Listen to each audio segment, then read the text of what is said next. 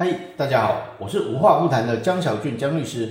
我们今天来跟大家谈一谈最近一则还蛮夯的新闻：宋信南大神在一百一十年的十月七号与彰化百贵食品厂的二代小开，就是玛莎拉蒂的车主发生了擦撞，被张先生还有他的友人趁了殴打，导致宋信南大生昏迷，正在加护病房与死神搏斗。不过呢，本月的十四日，从新闻报道上面，宋信南大生应该已经苏醒了。这一则新闻里面呢，让我注意到了一个部分：宋信南大生妈妈曾在新闻上面对记者表示说，他去报案的时候，云警跟他讲说。你这个案件只能告一个人，其他人不能够告，到底是真是假呢？不过在讲到这前，我们得先去了解说，刑法上的正犯跟共犯其实是有意义的。所谓正犯是行为人实施自己的犯罪，那共犯呢，行为人参与别人的犯罪。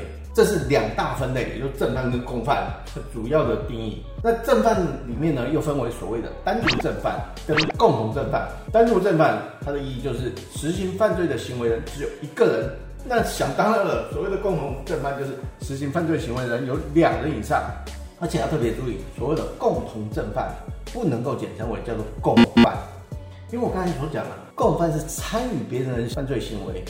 因此，共犯在分类上也是有两种，一种叫做教唆犯，一种叫做帮助犯。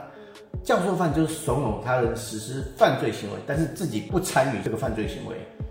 帮助犯呢，就是协助他人实行犯罪行为，但要注意哦，司法实务上认为你必须不是参与犯罪构成要件核心的行为。例如，假设我知道这个被告啊，他买刀就是要去杀人，但是我还答应去帮这个被告买刀，然后交付给他，让他去杀了某个人，基本上这已经构成了犯罪核心的行为。或者是说，我知道这个人他要去纵火，我还答应他去买汽油，让他去。可以放火都是核心的行为，因此这就不只是帮助犯了，这会被评价成他就是个共同正犯。那我们在了解刑法上所谓的正犯跟共犯之后呢，我们就来讨论说，远景跟宋度南大神的妈妈说只能告一个人，这个到底是不是这样评价呢？我们就先举例好了，从偷东西这件事情，假设这个案例事实人三位男子，也就是说他们今天偷东西，他们彼此之间商量好了。好，有张开着他玛莎拉蒂，他就负责在外面把风，他就来行窃。可是这三个人偷了之后，我，走了，一起坐上张车子，开车扬长而去。最后透过监视器发现了，哎，里面有进来偷，车在门外面，当车停得很远。那我真的只能够告一个吗？严谨说，哎，就只有一个人动手，会一个人下手，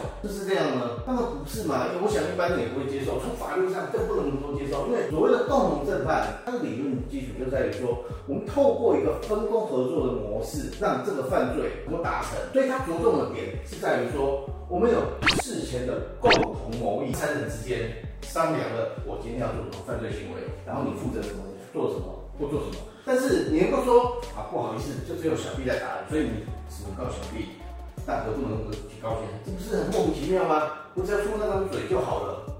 所以。犯罪的认定绝对不是去看最终端到底谁动手这件事情，而是要看他们有没有事前的共同谋议，从而彼此达成说我们分工合作，让这个犯罪更容易实行。所以呢，我们刚刚那一串所讲的就是着重于共同正犯之间有没有事前共同谋议，我们要做什么事情。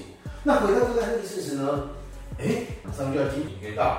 发生车祸的当下，要怎么样去认定他们有共同正犯呢？再讲具体一点，玛莎拉蒂在马路上，我怎么知道我什么时候被人家撞？他不会知道吧？旁边那两个有人，你更不会知道嘛。所以他们之间不会有事前的共同同意。但是这样子，就法律上评价是对的吗？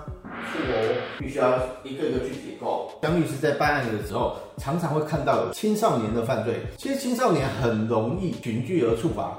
常常都是哦讲义气呀，或者是青少年聚集在一起，有些原因他就说哦，因为我不敢拒绝他，我也不好意思拒绝他，我不会拒绝他，我们帮他讨公道啊，或者是说到场就不讲义气嘛，到现场之后没出手的就被旁边笑说啊你死啦啊，这种都很容易导致青少年觉得说啊我又没做什么啊，这后面这发生的事情根本就不干我的事情嘛，甚至是以为说虽然到现场，但是我。不出手，我旁观就不会有责任。实际上，法律是这样吗？当然不是啊。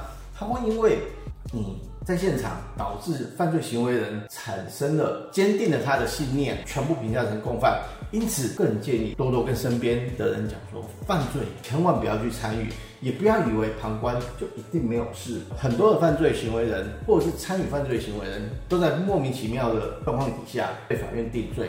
哦，以上内容为俊腾法律事务所江小俊律师版权所有，欢迎分享，但需要标明出处哦。喜欢我的频道，请多多留言。